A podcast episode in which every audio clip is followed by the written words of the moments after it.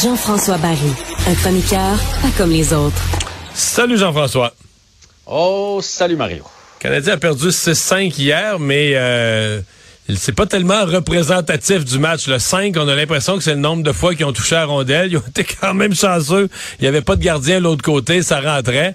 Mais quelqu'un qui regardait le match, le Canadien a mangé une sincère. Là.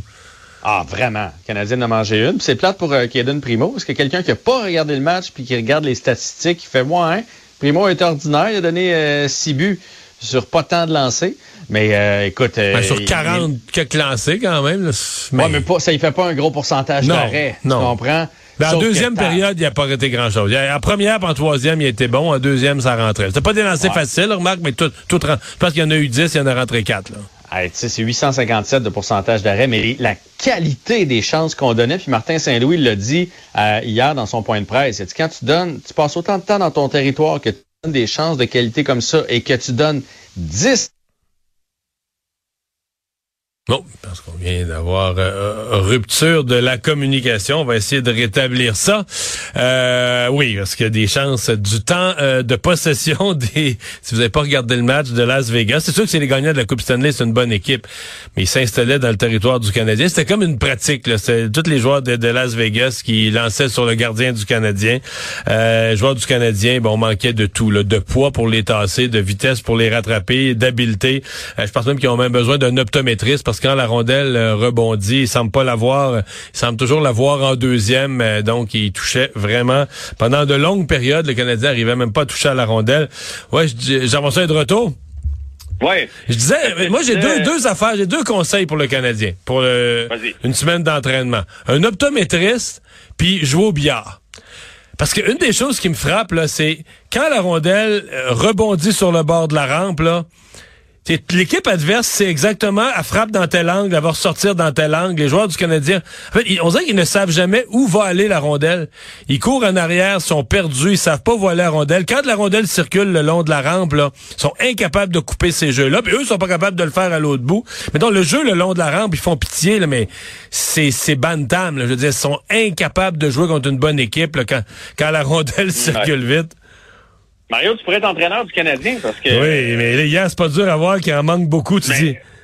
Mais Martin Saint-Louis a parlé de ça hier. Il a parlé des bâtons. On appelle ça la qualité des bâtons. Donc, être toujours placé euh, pour récupérer les, rondelles, savoir où est-ce qu'elles vont sortir, euh, savoir couper les axes de passe. Il dit, il dit, les gars, hier, ils pensaient être capables de sortir de leur zone, par exemple. Puis là, là, tu penses que tu as le temps, puis bang, il arrive un bâton de Vegas. Ils sont durs à jouer contre. Pas pour rien qu'ils ont gagné la Coupe Stanley euh, l'année passée, là, les Golden Knights de Vegas. Mais moi, ce que j'ai hâte de voir, Mario, là, puis je sais, hier, on s'est texté à quelques reprises. Moi, j'ai hâte qu'on y aille avec ceux qui nous en donnent certains soirs. Tu sais, je, je, Martin Saint-Louis est un entraîneur plutôt clément. Là. Euh, il ne fait pas sauter de tour, mais hier, un gars comme Ilonen a deux buts. Il est plus deux. Euh, il a quatre lancés au but, Mario, et il a joué sept minutes. C'est vrai que ça n'a pas d'allure, hein? Alors que ben, Caulfield, alors que Henderson a tellement de temps de jeu, là, il ne fait absolument rien d'utile. Caulfield est un fantôme, là. Euh, je veux dire, euh, on, il paraît pas du tout, du tout. Hier, tu sais pas que tu pourrais même pas savoir qu'il a joué ou qu'il était pas habillé. Euh. Dans, dans des équipes, ça se fait pas. Tu sais, c'était les Penguins de Pittsburgh. un soir, Crosby ne l'a pas trop, tu ne l'assois pas. C'est Sidney Crosby. Tu peux y enlever une minute ou deux, mais sais jamais quand est-ce que ce gars-là va rebondir. Mais chez le Canadien, des gars qui ont mérité ça, de soir après soir, peu importe la performance de jouer, il y a Nick Suzuki, à mon avis, présentement, puis Monahan. Toutes les autres, un soir que tu l'as pas trop, ben tant pis, on prend celui qui l'a. Tu sais, Newhook hier avait un bon match. Ben go, donnons-y en plus. Euh, même chose avec avec Ilonen, puis enlevons du temps de jeu. Tu sais, on a tous été surpris de voir Anderson hier lorsqu'on avait besoin d'un but avec 50 ah. secondes à jouer, on a envoyé Anderson. Il n'y en a pas scoré il en a jamais marqué un. de l'année. Il n'y en a jamais marqué un. Puis il y a tout, il y a tout le temps de jeu, il y a le temps d'avantage numérique. On lui donne toutes les chances, il n'a jamais compté un. Il y a combien d'équipes à ce stade-ci, après 12-15 matchs, là, qui mettent un joueur qui n'a jamais compté sur l'avantage numérique? Je serais curieux de savoir ça. Un attaquant qui n'a ben, jamais marqué, il met sur l'avantage numérique. D'après moi, il y a juste le Canadien qui fait ça, là. Ben probablement, puis euh, puis bon, et je sais qu'on veut le relancer, puis on se dit mais qui débloque peut-être que c'est un gars qui a toujours été par séquence, il va peut-être en, en compter euh, six en quatre matchs. Mais là, pour l'instant, ça fonctionne pas. Fait que euh, faisons jouer ceux qui ceux qui performent un soir donné. Slavkowski, ça n'a pas mérité euh, de jouer euh, peu importe le score. Anderson, la même chose. Pearson, il s'est emmené ici, on savait, on savait pas si sa carrière était finie. Fait que, donnons du temps de jeu à ceux qui nous en donnent. Là, je peux en avoir Kylian parce qu'il a fait deux buts hier. C'est pas ça que je suis en train de dire.